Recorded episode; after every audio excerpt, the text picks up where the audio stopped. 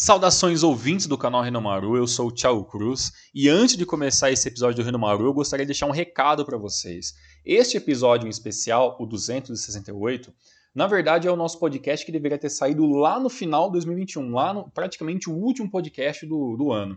Mas infelizmente teve alguns problemas com o áudio e com o editor, e infelizmente esse áudio acabou ficando atrasado para a gente estar tá editando ele. Né? E aí entrou o 2022, tivemos Jogo da Seleção, tivemos outros programas que já estavam prontos, que acabaram saindo aí no começo de janeiro, por isso esse podcast está um pouco atrasado, tá? Então algumas informações que a gente vai dar é lá do finalzinho de dezembro ainda, mas é, como a gente achou bem legal, como ficou o programa, as análises que a gente fez, as informações que a gente passou, que ainda estão muito atualizadas ainda, a gente decidiu continuar editando ele, né, apesar do atraso para estar tá lançando, e está colocando ele agora no comecinho de fevereiro, belezinha? Nada vai alterar as informações que a gente acabou falando, né? talvez é, a parte das, das, equipes né, sejam bem mais atualizadas, né, agora no comecinho de 2022, mas ainda a análise 2021 ainda continua valendo, então por isso a gente decidiu estar tá colocando esse podcast no ar, né, em vez de engavetar ele né, e acabar fingindo que ele nunca existiu, mas a gente gostaria de estar tá deixando avisado para vocês que infelizmente este era o programa que era para ter saído lá no final de 2021,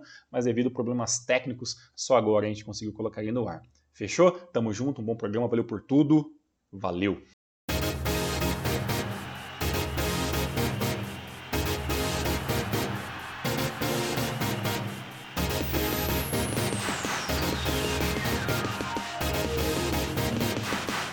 Saudações, queridos e queridas! Está no ar mais um namoro especial fim de ano, especial fim de feira, fim de festa, fim de tudo.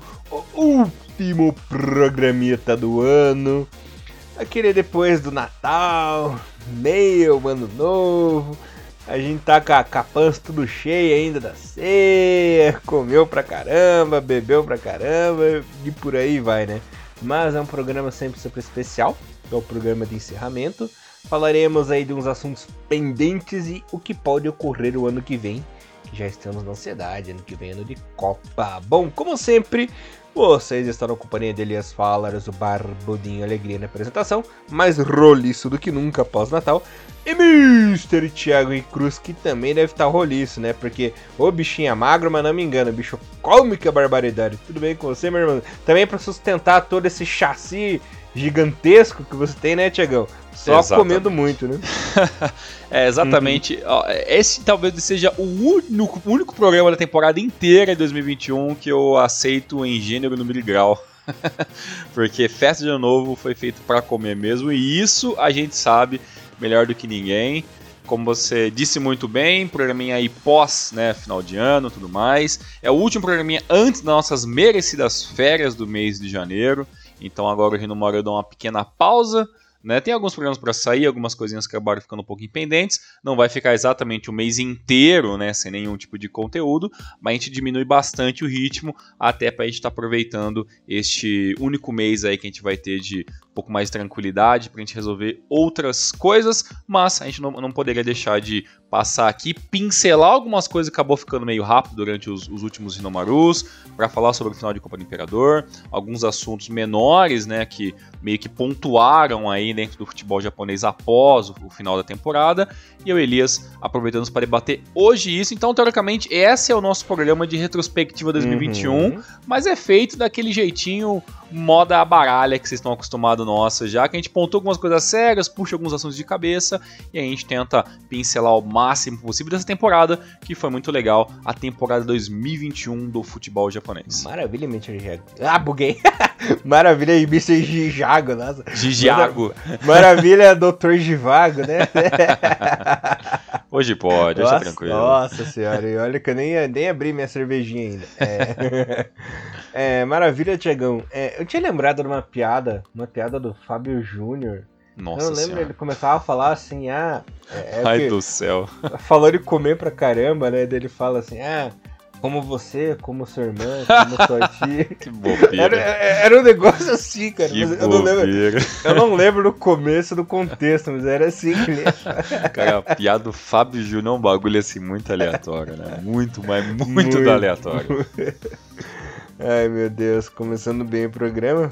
Chamei ele de Dr. Givago, agora é piada do Fábio Júnior. É, mas nós, galerinha, nós ficamos devendo para vocês sobre a Copa do Imperador. A Copa do Imperador que foi o seguinte: em uma final para lá de emocionante com uma despedida de um dos ídolos da equipe, né? Inclusive com um gol dramático, gol no finalzinho, gol do título na prorrogação. A equipe do Urawa bateu a Tartaruguinha 8 a Trinita por 2 a 1 e sagrou-se campeã. Jogo que não faltou emoção, né? O Essa que abriu o placar no comecinho.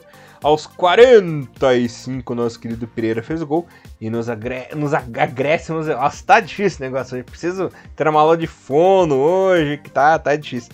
Nos acréscimos na Bacia das Almas no finalzinho. Makino foi lá, o herói do jogo.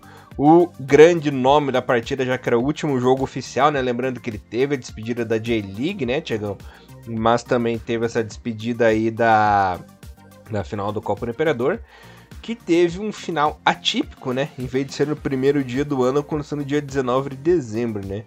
E aí uma mudança repentina de data e o herói improvável, o herói da despedida Máquino, deu o título na equipe do Ural. Lembrando que nas semifinais já foram jogos duríssimos, né? O Ural venceu o Cereço por 2 a 0 e o Frontal, olha só, o Frontal perdeu pro 8, no tempo normal foi 1 a 1 Jogo dramático também, nas penalidades a Tartaruguinha passou, mas não teve tanta sorte na final e o Urawa está na CL. Exatamente, eles. O Urawa está na CL e com isso ele acabou tirando a equipe do Kashima Antlers, né? Tem esse pequeno uhum. adendo aí, que tava todo mundo torcendo contra. Olha, a, a, grande verdade, eu até fiz essa final da Copa do Imperador junto com a galera da rádio da Rádio Mirai. Um abraço aí pro C. Rodrigues, pro Plínio, Lima e todo mundo ali da, da rádio. É, foi bem interessante, mas foi uma final que desde o começo não dava muito para acreditar na vida da, da, do Eita, né? Porque a Tartaruguinha lutou muito bem, mas assim, desde o começo do jogo você já percebia que tinha assim uma diferença. O Ural amassou completamente o primeiro tempo, né? O gol do Essa ali é, logo no comecinho. Ainda teve ainda o segundo tempo inteiro até conseguir o empate do Matheus, né, aos, aos 90 minutos. E, e, assim, não, não faltou ingredientes interessantes, né? Quando entra o, entra o Maquino na, na, equipe, que ele começou jogando no banco, ele fez parte de jogadores que estavam muito errados ali taticamente, ali que erraram no, no, no gol que, que originalizou o gol de empate da equipe do 8 ali. Então, assim, seria realmente muito ruim, né? O Maquino fazer o seu a sua, a sua verdadeira, né, o seu verdadeiro jogo de despedida e, e ter uma falha ali no currículo. Não que que, que foi exatamente nossa, que culpa horrível do Maquino, mas ele na marcação falhou, essa é a grande verdade.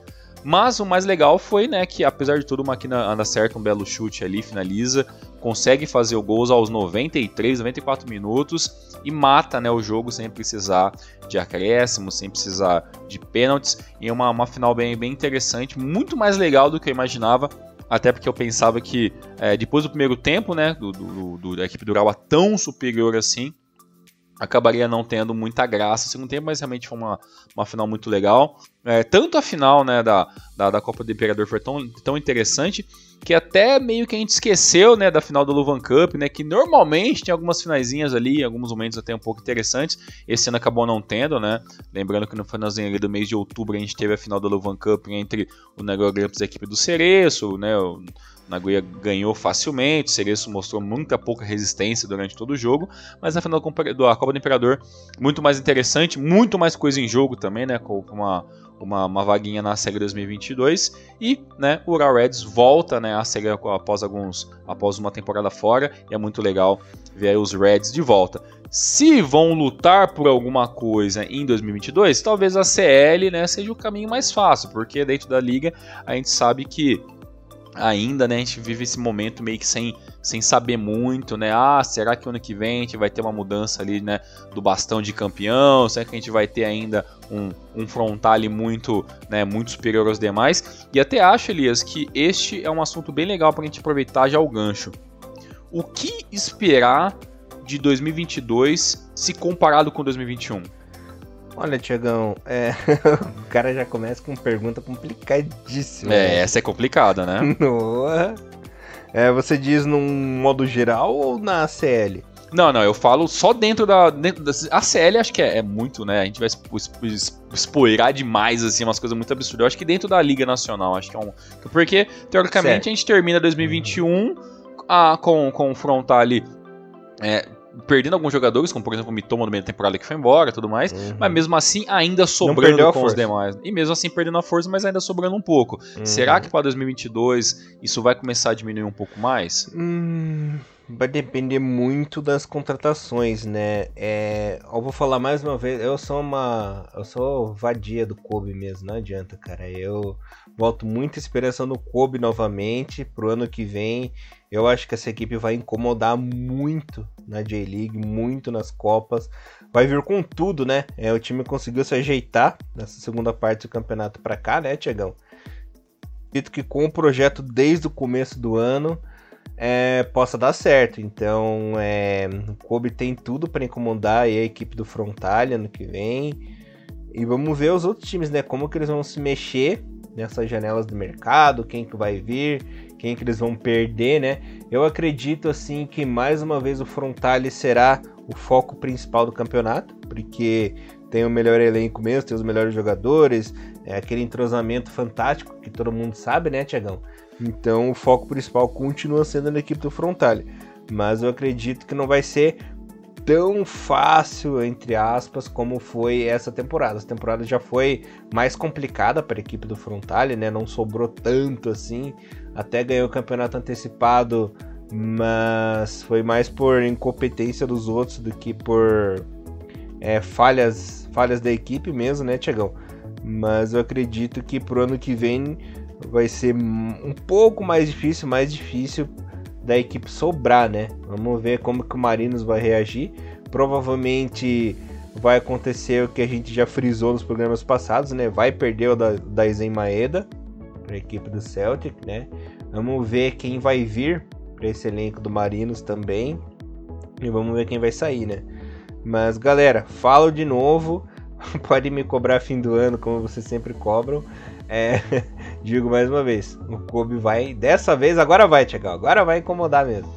É, já tem muita movimentação no mercado, né? A gente, não, a gente até decidiu não, não falar nada Deixa sobre o mercado ainda, vem, porque né? exatamente muda muita coisa, mas por rede social eu vejo que o, o Nagoya está se movimentando bastante, é, a equipe do Kashima se movimenta um pouquinho, um pouquinho menos, mas já tem uma movimentação, sai alguns jogadores, sai alguns jogadores mais novos. A, a equipe do Viseu Kobe tá se movimentando bastante, né? então eu acredito que, que 2022 não deve sair muito disso, de Frontale, Marinos, Viseu Kobe, Kashima, talvez ali o Nagoya e o Ura Reds correndo por fora.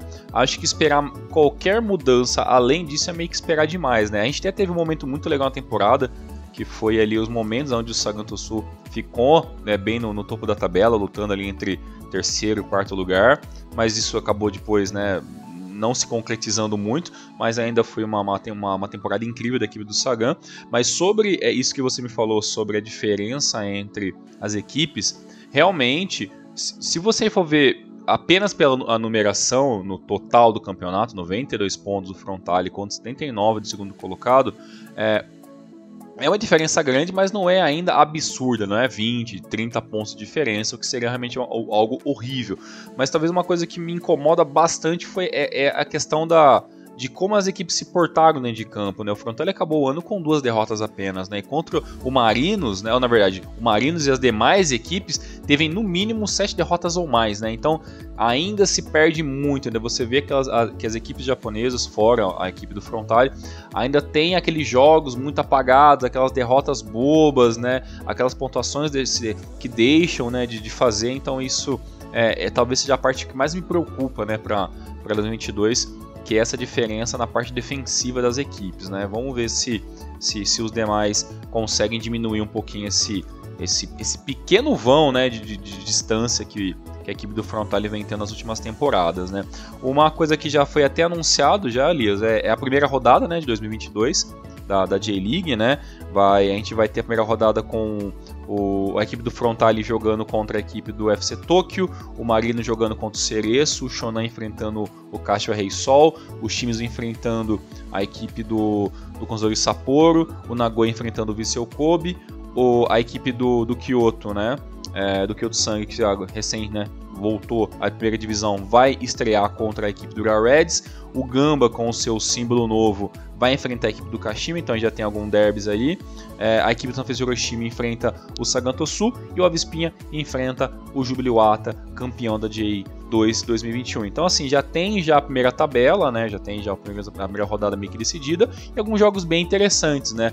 Apesar que, né, primeira rodada de J-League normalmente não significa nada, né? Mas pelo menos a gente vai ter alguns joguinhos é, interessantes para para a gente estar tá acompanhando.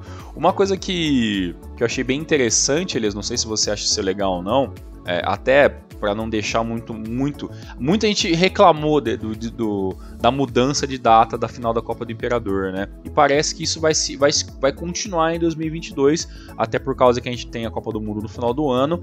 E parece, né, que a gente já tem já é, algumas coisas decididas, né, dentro do futebol japonês, como por exemplo, a abertura da, J, da J1 vai ser no dia 18 do 2, né? E, e vai terminar no dia 6 do 11 então vai ser um ano muito mais curto, muitos jogos, é, rodadas muito mais emboladas e tudo mais. A final da Copa a, da, da Luvan Cup vai ser em outubro, né? Novamente, talvez dia 30, 31 de outubro aí. E a Copa do Imperador vai ter, teria sua final é, idealizada para o dia 16 do 10 e algumas coisas estão em pauta, não pode ser que alguma dessas datas acabe, acabem mudando, mas Elias, a gente vem de duas temporadas muito enroladas dentro do calendário japonês por causa da pandemia.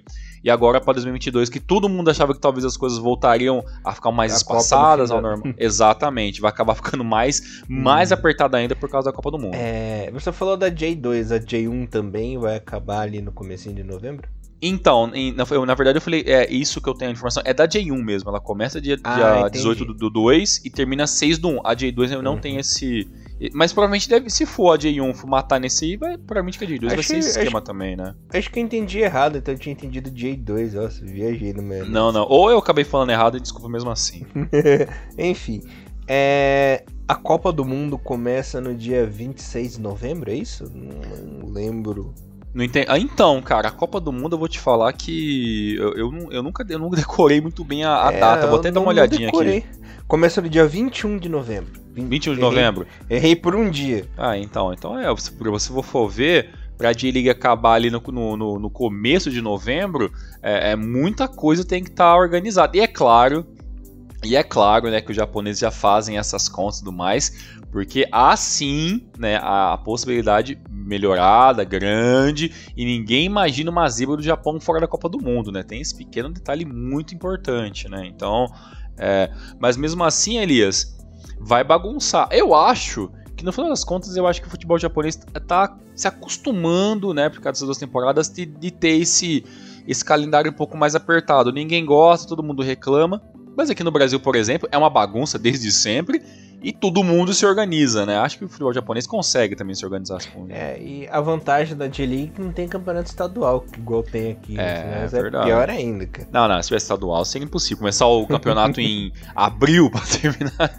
É. Eu não quero nem ver como que vai ser esses estaduais aí. Cara, eu nem sei como é que vai ser o Brasileirão ano que vem, porque se começar em abril e acabar em novembro, vai... É nossa, vai ter é, uma rodada atrás da outra. Assim, vai ser aquelas rodadas malucas de é. ter, jogo, jogo segunda, terça e quarta, e depois tem sábado, domingo e segunda. Eu, tinha, né, tinha umas rodadas assim muito loucas, né? Então, bem, eu sinceramente não sei. Eu vou ser bem sério, Elias, eu não me incomodo tanto é, é, por exemplo, da, do campeonato começar mais cedo, terminar mais cedo, realmente não é um problema. Talvez o que me gera mais estranheza é porque a gente vinha dessa cultura da, né, da Copa do Imperador do dia 1 né, do, do, ano, 1 de janeiro, né? E essa mudança talvez é, mude um pouco. Mas, sinceramente, eu acho que para o jogador, não sei se tem uma grande mudança, assim. Até acho um pouco, até um pouco melhor, porque o, o cara descansa depois de tudo isso, né? Então, é, que a, a final sendo dia primeiro é, é meio complicado, né? Imagino que deve ser.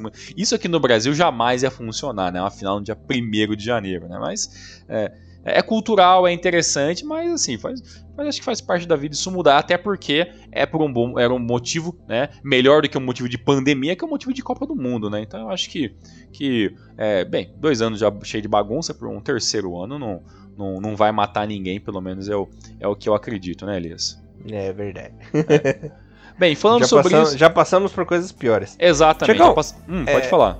Você ia falar alguma coisa que eu, eu vi uma notícia aqui interessante, Hum, pra lá interessante e esquisita. É, não é do futebol japonês, mas é do futebol asiático. Posso falar? pode falar. Que a China, ela proibiu, né, o Ministério dos Esportes da China é, divulgou um comunicado proibindo tatuagens nos jogadores da seleção chinesa, cara. Então, mas Não. tem jogador da seleção chinesa com tatuagem? Tem, pior que tem. Ah, tem? Hum, Tem. Me pergunto se é. o Yulei tem tatuagem. tá Eu- pensando aqui. ele, ele eu não sei. Então, mas ficou assim, é, na seleção principal, quem já tem tatuagem vai colocar uma bandana, vai colocar Sim, sim. paradrapos e tudo mais, né? Só que olha só, nas categorias de base, os técnicos serão proibidos de convocar jogadores tatuados. Caramba, velho. É, a China é, é muito mais enérgica em todos os sentidos, né? Então, é, você, você arrisca chutar por que, que pode ser esse, esse tipo de. Será que é alguma coisa? Será que eles- é uma coisa que tá na, tá na cabeça deles talvez manche ali a, a, a ideia do, do ideal do futebol chinês, alguma Eu coisa não assim? sei, é, eu não sou um cara muito enraizado na cultura chinesa, assim, então é, posso até cometer alguma gafe se eu comentar alguma coisa. Sim, sim. né? Sinceramente, eu, Mas nem, eu- eu nem lembrava muito de jogador chinês com tatuagem, cara. Vou ser bem sério com você Uhum. aqui de cabeça, assim. Eu até falei do nome do Yulei, Tem- que é o nome mais famoso e tal no momento. Tem um cara, eu não lembro se ele é lateral, é defensor, que ele tem até uma tatuagem no pescoço, cara. Caramba. É, então você chinês, né? vê. É, ainda mais na China, cara. É bem provável que os, os brasileiros naturalizados todos devem ter tatuagem, né? Pelo menos os que, Uhum. ainda, que ainda sobraram, né? O Elkson ali e tudo mais, nem sei se ele tá sendo convocado É, ainda. Preciso pesquisar, cara, é, quais jogadores da China têm tatuagem. É, o, o boi bandido, né? Não sei também se ele tem Uhum. tatuagem ou não, mas assim, porque realmente, até a gente viu o último jogo, mas assim, dá pro cara ali com uma bandagem ali e tudo mais e o cara se virar. Mas, né, é, é, talvez seja uma parada muito mais cultural e tudo mais, né? Até uma coisa engraçada é que, por exemplo, não é toda a seleção asiática que você vê o cara de tatuagem, né? Por exemplo, no Japão mesmo, você obviamente não tem ninguém, né? Pelo menos que eu me lembro de cabeça, não tem ninguém, né? Já vi alguns jogos ali da, da Tailândia, não vejo muita gente com tatuagem, então não é toda, né? Não é toda a, a seleção, ainda que tem jogadores tatuados, mas é uma, uma prática bem comum, né? Mas você sabe assim que eu nem reparo muito nessas coisas, cara. É, eu também, eu também não. É, eu lembro muito que quando você fica muito mais por por ficar pensando em, em jogo virtual, você fala, ah, aquele jogador na vida real tem tatuagem, o jogo não tem, né? Então eu, eu ficava mais atento com essa questão de jogo de videogame, assim, né? Mas, Uhum. sinceramente, não é algo que também me chama muita atenção, não, também, viu? Você tem aquela tatuagem nas costas lá, sim, né? sim. E tem mais alguma? Não lembro. Não, só, só essa, só. Ah, lembrei, costas. Tiagão. Hum. É o... o zagueiro Zhang Lingpen, Ah, o, o zagueiro tem tatuagem no pescoço, Hum, caramba, né? do Não tinha- Guangzhou. Isso que não faz muito tempo que a gente viu, né? O, o jogo do, do Japão e China e tal, e realmente eu acabei nem, nem, nem percebendo. Bem, se é as regras do, do país, os caras têm que tem que acatar e não ter o que fazer, né? Então isso aí é, é praticamente inevitável. Elias, é, uma coisa que acabou saindo esses dias também foi aquela lista, né, cara, da Web Esportiva, né? Um portal grande dentro do, do Japão, que eles listaram ali o- o- os técnicos mais importantes, né? Que ajudaram o futebol japonês a crescer. E aí, é claro, né, que a primeira coisa que todo brasileiro vai atrás é ver aonde está posicionado ele, seu Arthur Coimbra. Eu acho que é isso, Arthur Coimbra, né? O nosso querido Zico, e ele não está na lista, e isso deu um mini bafafá ali, uma mini conversinha dentro do Twitter ali. Mas, beleza, você acha que faltou o nome do, do Zico nessa, Não, nessa eu lista? pra quero- começar? Eu quero explicar uma coisa para pro pessoal assim, que na verdade, isso aí o pessoal tá passando vergonha, porque foi falta de interpretação deles. Porque é a lista dos técnicos que foram importantes na evolução do futebol japonês, né? E o Zico só foi quatro anos treinador do Japão. Exatamente. Ele já treinou uma seleção que já estava desenvolvida, uma seleção que já tinha nome, que já estava em Copa do Mundo. Então, realmente, como técnico, fora de campo, ele não, não teve uma contribuição grande como ele teve dentro de campo, né? Como ajudou os jogadores ali na época do Kashima e tudo mais. Na época do Sumitomo e por aí vai, né? Então, é, o Zico ele teve uma importância maior como jogador do que como técnico. Até Pois é, né? porque ele ganhou a Copa da, da, da Ásia em 2004? Ganhou, beleza. Mas vários outros ganharam, né? Sim. E na Copa e, na, do e naquele Mundo período era me- mera obrigação do Japão, né? Em 2004, Claro. ganhar aquela Copa do né? E, e o detalhe, é, ele não ajudou porque já tinham muitos craques ali. Já tinha o Nakamura consolidado, já tinha o Nakata consolidado, Kawaguchi. Deixa eu perguntar pra você uma coisa: desses super craques que o Japão teve, principalmente na época do Zico, quem que ele desenvolveu que se tornou um craque mesmo? Desenvolveu. Sincero. Que ele, assim, o cara pegou o cara da base, fez alguma coisa assim, É. sinceramente. Ninguém, ninguém. É, ninguém. É, o falam que o Endo aprendeu muito com o Zico, tá? mas o Endo já Besteira. tinha bagagem. Sim, já, tinha tava no bagagem. O único assim que ele acompanhou desde a época da base ainda fudeu com a vida do Piá foi o Motoyama, né? Uhum, É, Fez o Verdade. Motoyama, chamou pra principal, tudo mais, não levou o Lazarento pra Copa, né? Foi filha da puta com o cara. É, ainda o, o Motoyama, ele, te- ele teve uma carreira toda de E-League, o Motoyama, se não me engano, Uhum. né? É, Sim, então, realmente, uhum. não, não conta, não dá pra contar, então, né? então eu acho mais do que normal ele não tá nesses principais nomes aí, entendeu? Uhum. É a minha visão falando como especialista de futebol japonês, não é uma, uma visão leiga, né?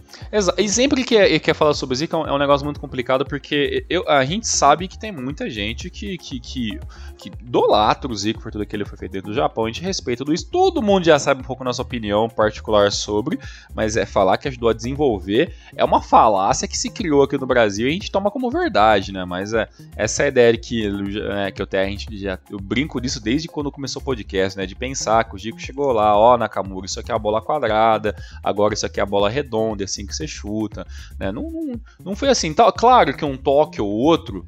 É, o, é, o Zico, obviamente, por especialista em bater falta, especialista em jogar dentro da. né, fora e dentro da, dentro da área, o cara dá, mas isso é obrigação de qualquer técnico, Claro. sabe? Não é um, Sim. um negócio exclusivo do Zico e tal. Né? E fora para pensar, é, a gente teve outro treinador. Pô, a gente teve o Falcão como treinador aí de, durante oito, nove jogos do Japão também. Então, sabe, todo treinador que passa deixa uma bagagem, deixa alguma coisa por cima, mas não quer dizer que isso ele desenvolveu alguma coisa, né? E a lista, Elias, é uma lista até que eu vou te falar que é até menos.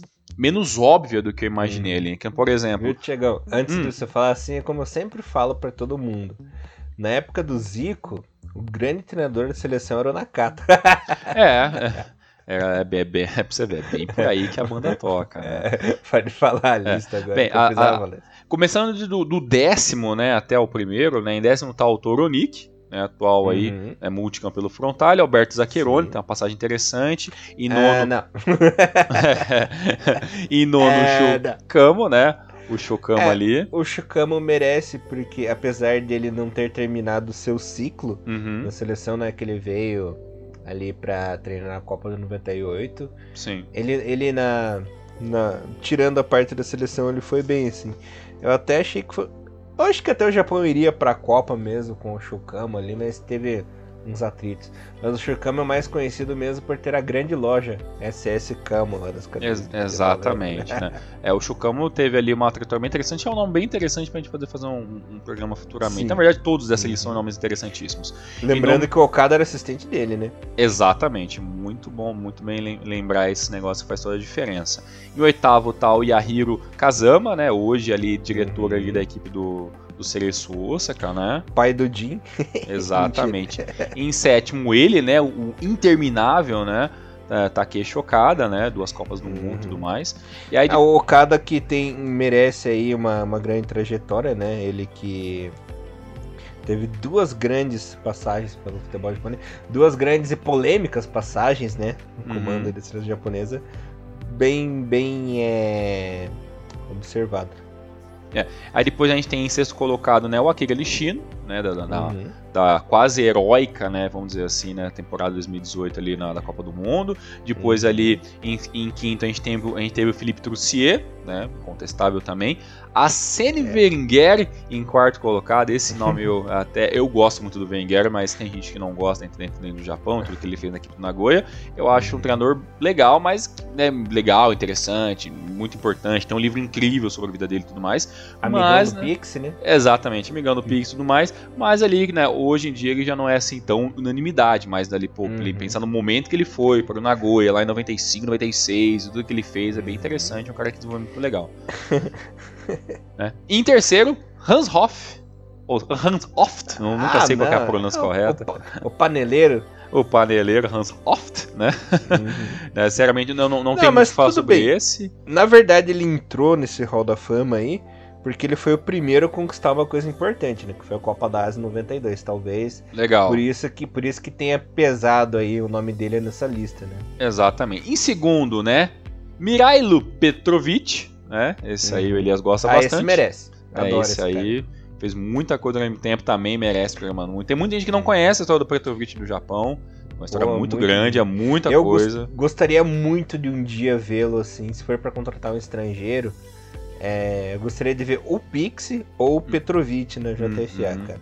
Seria São dois caras legal. que eu gosto muito. Sim, quem, quem não conhece, procure ali. Petrovic Japão ali, é uma história muito grande. Tem muito texto, muita matéria, tem uma coisa muito legal uhum. também. E em primeiro, né, ele, né, o maior treinador japonês que nunca, né, conseguiu chegar com o Japão em uma Copa do Mundo por motivos de saúde, e Vika Ossen, né, é tão amado, tão controverso em alguns momentos, mas é uma figura também incrível também. Eu é acho que é o folclórico. Ele é folclore, é o, é o, é o Alex Ferguson do Japão, assim, é, é o Ivica Ossen, assim.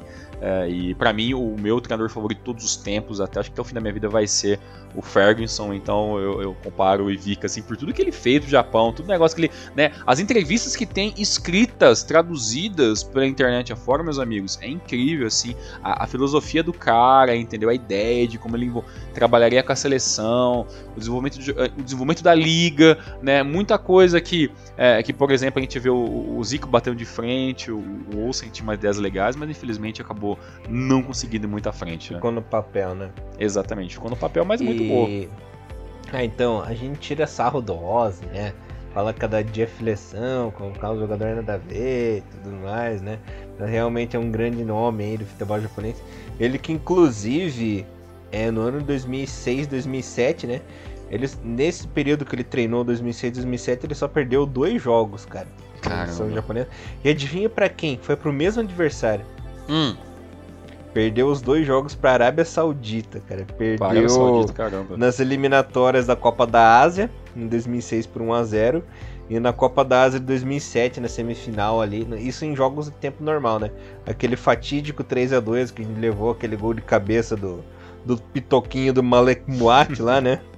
Eu tenho uma raiva desse jogo até. Cara, um dos jogos que eu tenho mais raiva na minha vida é esse jogo aí, cara. Puta que eu pariu. Filhos da puta, cara. É, pra você, pra você ver, né? Ah, ah, mas quer dizer que ele não perderia pra ninguém? Não, a gente não sabe, mas não, é aquele negócio. Por, por, é. por, ter sido um ciclo interrompido, a gente não sabe, vai ficar eternamente na especulação que seria, né? Uhum. A seleção do Ivica e tudo mais, chegando, obviamente, chegaria na Copa do Mundo e tudo mais, mas uhum. infelizmente é, acabou ficando acabou ficando na história. Na, história mesmo, né? E aí no subconsciente do torcedor e tudo mais, né? Então, uhum. seria legal. Ô, ô, Elias, até sempre. Nunca, é uma informação que eu não vou nem, vou nem mentir, eu nunca sei.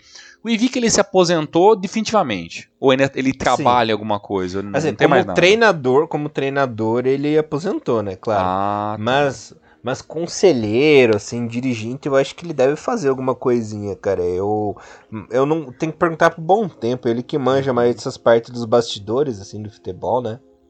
Me pergunto por que que nunca, né? Não sei se talvez já deve ter tido alguma, alguma pesquisa, mas por que que nunca pediram, né? Por nunca chegaram no Envio com uma, uma proposta de um conselheiro, alguma coisa pra JFA, né? Porque, poxa, seria muito. Assim, até vou ser bem sincero, gente. É, é, ah, mas seria um pouco de marketing com todo respeito, a ida do Zico para ser coordenador, seja lá, sei lá o que for, diretor, seja lá o que ele, que ele exerceu durante mais de um ano dentro do Kashima, foi basicamente, foi basicamente marketing, né? Ele teve ali umas ideias ali para trabalhar na base, de, de, atualização de CT, trabalhar com categorias de base, mas foi basicamente muito marketing, tanto que gerou um terceiro uniforme especial, né? Que é o uniforme é, verde e amarelo tal, mas gente, é, falar que que, que a vida do Zico pro, né, para ser algum coordenador do Kashima não foi marketing é, é meio que tampar um sol com uma peneira gigante, né? Então é, é, meio, é meio complicado. E tá tudo bem, né? Tá tudo bem ser marketing, né? Essa é a grande verdade. Tem que vender mesmo. Futebol é um esporte que vende, que depende de venda de material, o torcedor tem que apoiar, então isso tá tudo bem. Mas é, não dá pra gente ficar. É, é, querendo, é, puxando um clubismo para um lado e, e, sem olhar o outro lado da situação também, né? Tudo tem, um, tudo tem dois lados, né? O lado bom e o lado esportivo e o lado do marketing e tudo mais. Elias, falando de marketing, meu querido amigo.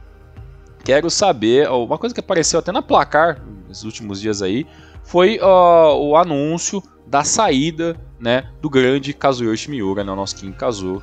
Depois né, de 300 anos, vai, ele vai sair ali da equipe do Yokohama FC e vai disputar, uhum. espero que agora disputar realmente, né, uhum. né, agora sendo jogador de 2022 pelo Suzuka Pointer Getters, a equipe da JFL, o famoso Suzuka PG, né, a equipe que disputa a quarta divisão do futebol japonês. Divisão essa que foi vencida pelo Iwaki FC na temporada 2021, ele que vai jogar a J3 em 2022, e o Suzuka PG foi o quarto colocado. E bem, Elias, fim de um ciclo que na verdade é um ciclo que já tinha se terminado há muito tempo, né? Ah, que é o do Kazu na primeira divisão, né? Não, não, não, não tinha a menor condição do Kazu atuar como jogador é, em uma partida oficial, jogou pouquíssimas partidas nos últimos anos, principalmente em jogos que não valiam muita coisa, e o Kazu que estava lá desde, é, da, desde o dia 1 do 7 de 2005, né? Foi a sua a sua retomada para o futebol japonês e agora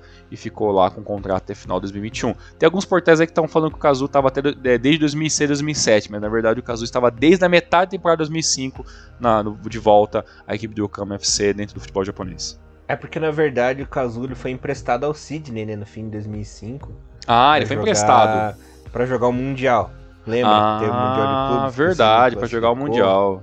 Aí é por isso que o pessoal tá contando desde 2006, porque ele retornou na equipe do Yokohama em 2006, né?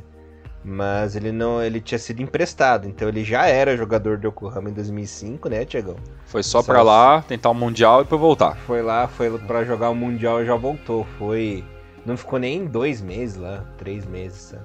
Olha, só uma interessante, muito interessante. Uma coisa muito que eu tava vendo aqui, Elias, é que o. Você sabe quem que é o treinador do, do, do Suzuka PG? Ai, ai, deixa eu ver. Aguri Suzuki. Não, antes fosse. Eu... Satoru Nakajima. Antes fosse o Yashitoshi Miura, é o irmão Olha! do Então... O Yashitoshi que eu conheci pessoalmente. Tem é. até foto com ele. Olha aí. Eu e o bom tempo, né? Ele tava, naquela, ele tava naquela coletiva lá da, da seleção, né? Uhum. Então, é, e, fala, e fala português. Fala Olha bem que, português. Que bacana, cara. Ele que tem contrato até o final da temporada 2022 pelo menos 2022, o, né, os irmãos Miura aí vão estar. Tá, irmãos né, Miura. Vão estar tá jogando aí dentro, jogando e treinando, né, a equipe do Suzuka PG. É. Legal, essa informação eu acabei vendo apenas nesse momento aqui, dando uma pesquisada aqui. Legal, bacana, bacana. Eu, eu tenho uma coisa a dizer, Elias, é, sobre a questão até a parte do clubismo que a gente acabou de, de falar, né? É, beleza, Kazu, muito bacana, mas não dava para pensar no Kazu ah, continuando não. o contrato não. com o Yokohama, é. né? O Yokohama, sem condições, né? Sem condições. Pra... Infelizmente, é, sem condições, a vida passa também, normal também, faz hum. parte da vida isso aí. Ele, infelizmente, acaba, entre aspas, tirando vaga, né? De jogador promissor, uhum. jogador que quer jogar, quer mostrar seu trabalho, né? É, não só vaga, né? Mas eu, também o investimento financeiro também, né? Porque o Cazu não é de graça, é um cara que. De... Provavelmente o Cazu deva receber mais do que, por exemplo, um jogador de base, um jogador novo de elenco. Então, assim, para você manter um jogador de 54 anos, que você sabe que, que ele é mais utilizado na parte de marketing da equipe do que dentro de campo, dá espaço para dois, três nomes ali baratos que podem ajudar a, a equipe do Yokohama. Para mim, o Kazu ele, ele perdeu perdeu em aspas, né? Modo de falar, perdeu. Mas para mim, o, o, momento mais interessante que fosse o Kazu se aposentar definitivamente seria quando ele, quando ele, ele ajuda em aspas, ele faz parte do elenco que consegue trazer o Yokohama de volta à primeira divisão. E, tanto que eu sempre falei, ah, acho que quando o Kazu conseguir trazer o Yokohama para a primeira divisão, ele encerra não encerrou. Aí veio a temporada 2020, não iria cair ninguém, então ele conseguiu manter, estava no elenco que manteve durante mais de um ano dentro da primeira divisão. Acabou ali a temporada, acabou, valeu, abraço, entendeu? Faz ali um jogo de despedida que seria fudido, com um monte de jogador antigo, clássico, e tá beleza.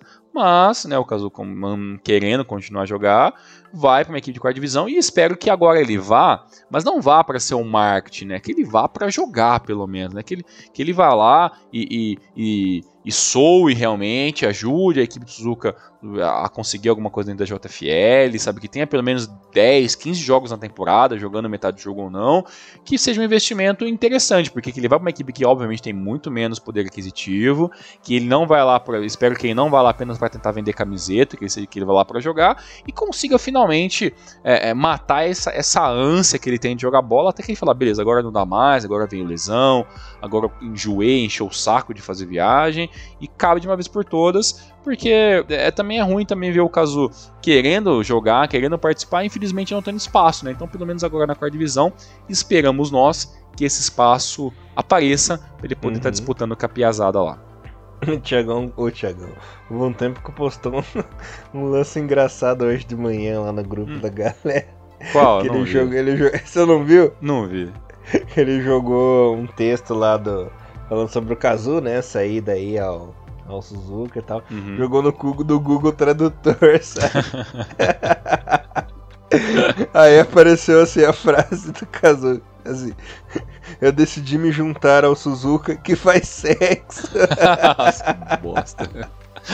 Gente, o Google Tradutor é, é, é, ó, eu falo porque eu utilizo muitas vezes quando eu entro nos sites oficiais, é um tio no escuro. Aí, aí o Bom Tempo falou assim, ó, o Google Tradutor revela o verdadeiro motivo do Kazu ter escolhido se transferir pra Suzuka. Daí eu peguei e falei assim, ó, ah, mas agora que faz todo sentido, né? Afinal ele curte mulher de tanguinha, praia, praia mulher, né? Entendi, agora, essa parte eu vi, mas não vi a primeira parte da conversa no grupo, por isso que eu tava meio boiando.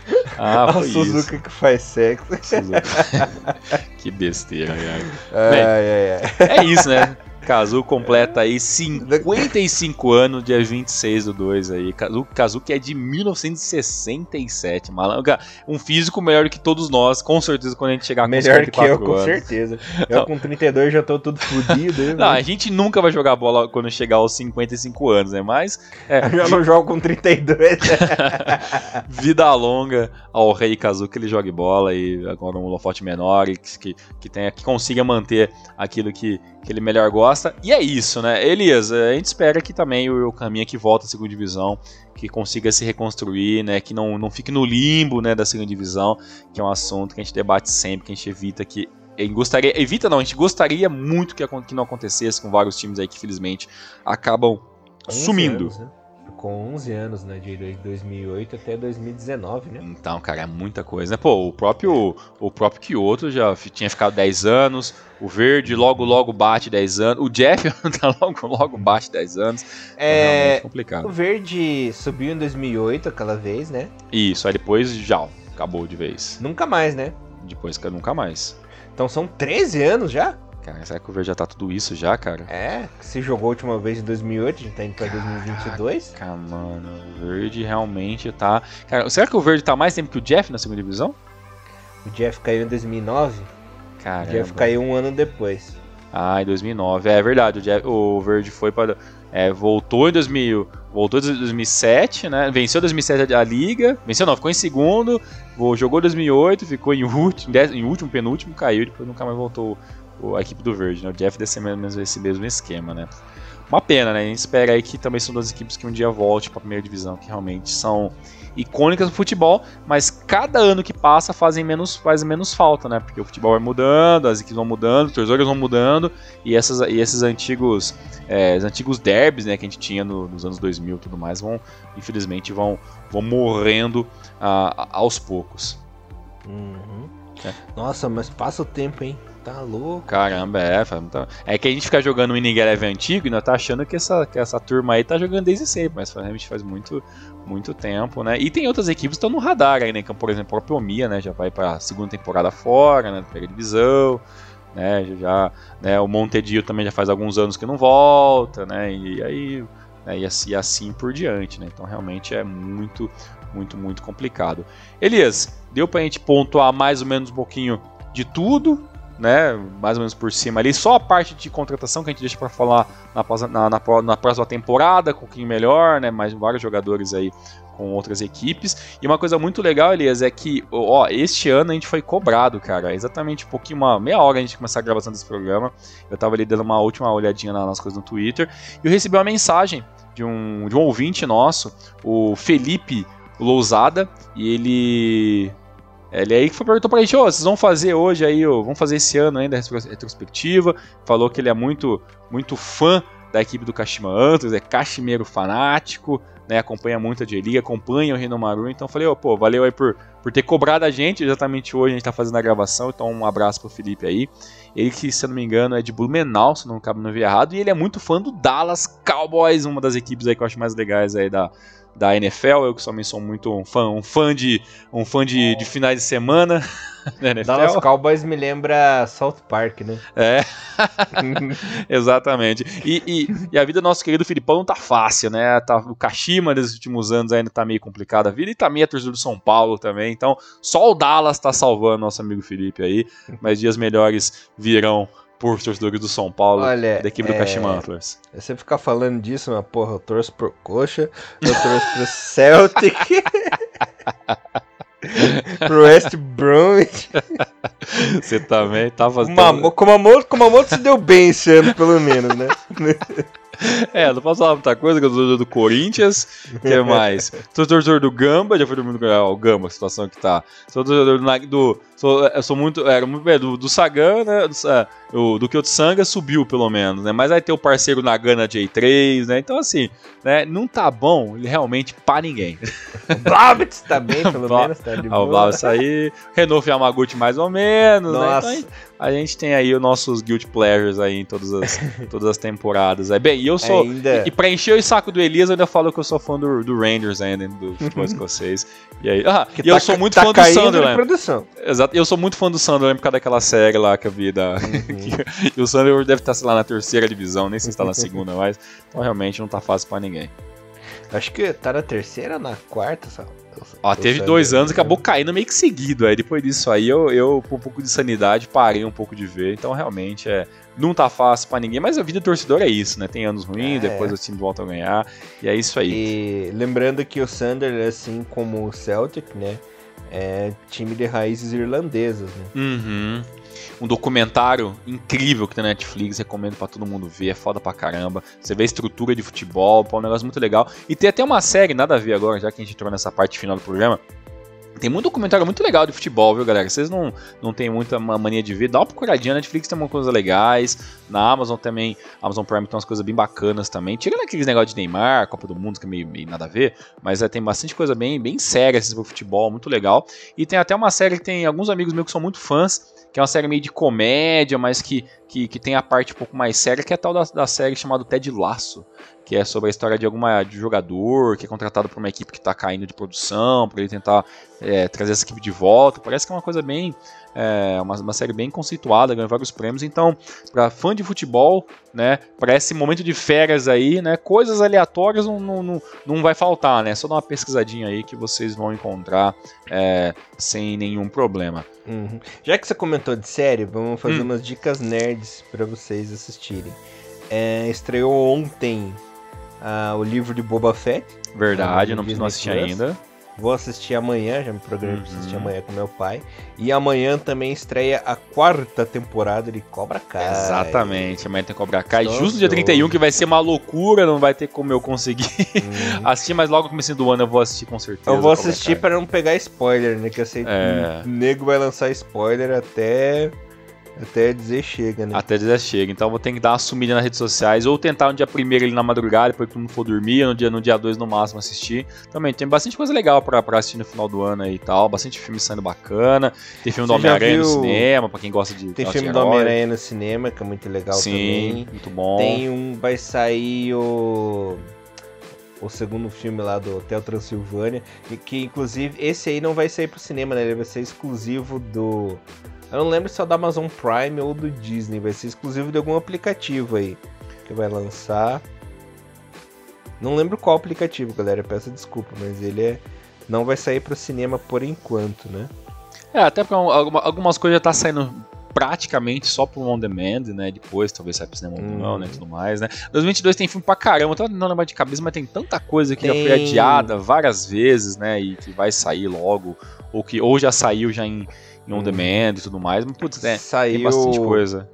Saiu aquele filme novo do DiCaprio lá, Não Olhe Pra Cima, né? Sim, eu tô assistindo, é um não terminei. Bem, é, legal. bem divertido, filme bem legal.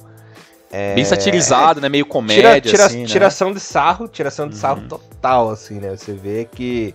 Inclusive é uma comédia inteligente, porque eles não pegam apenas é, um presidente tirando sarro, né? Eles não tiram só sarro do Trump, né? Eles pegam ali momentos de tiração de sarro do Bush, do Trump, até do Obama, né, Tiagão? Uhum. É, tiram sarro. É até do Bill Clinton, né? Com aquele lance da, dos estágios, mas enfim. Né? Sim, sim, sim. É, é, foi um, um, bolo de humor bem inteligente, assim. E tirando sarro de todos os seguidores desses políticos malucos, né? Mas enfim.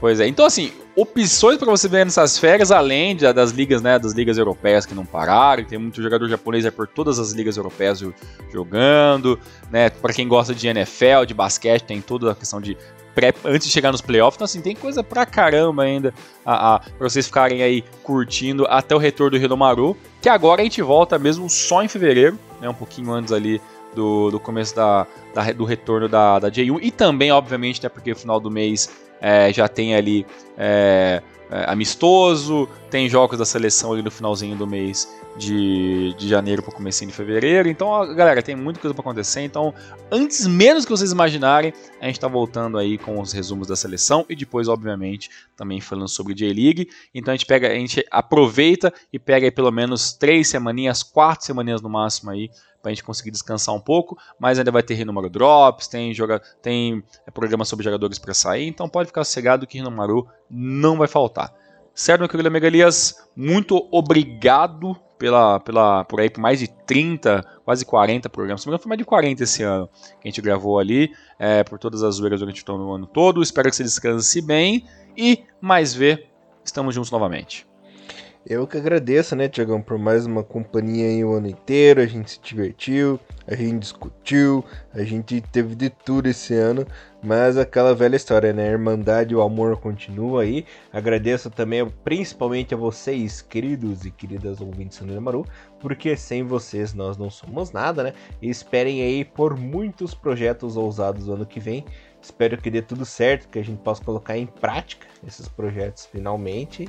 E esperem surpresa, galerinha. Muito obrigado mais uma vez por mais um ano juntos. E um beijo no coração, né? Exatamente. A gente citou hoje o Felipe aí que mandou a mensagem pra gente, mas a gente, a gente usa o Felipe como exemplo para agradecer todos os nossos ouvintes aí que apareceram por Twitter, Instagram, né, o YouTube, os que mandam as mensagens diretamente pelos nossos inbox, pela página do Facebook. Então, galera, muito obrigado aí por todos os ouvintes que nos acompanharam durante todo esse ano e com certeza 2022 tem mais Hinamaru, tem mais a discussão, tem muito mais ali que a gente vai poder fazer o máximo possível para estar tá cobrindo o futebol japonês. Fiquem com Deus e até depois das férias. É isso aí, galerinha. Muito obrigado. Feliz Natal. Aproveitem. Juízo, hein? E Hinamaru levando o melhor futebol japonês para vocês, galera. Valeu, muito obrigado. Valeu, abraço. Tchau, tchau. Sayonara.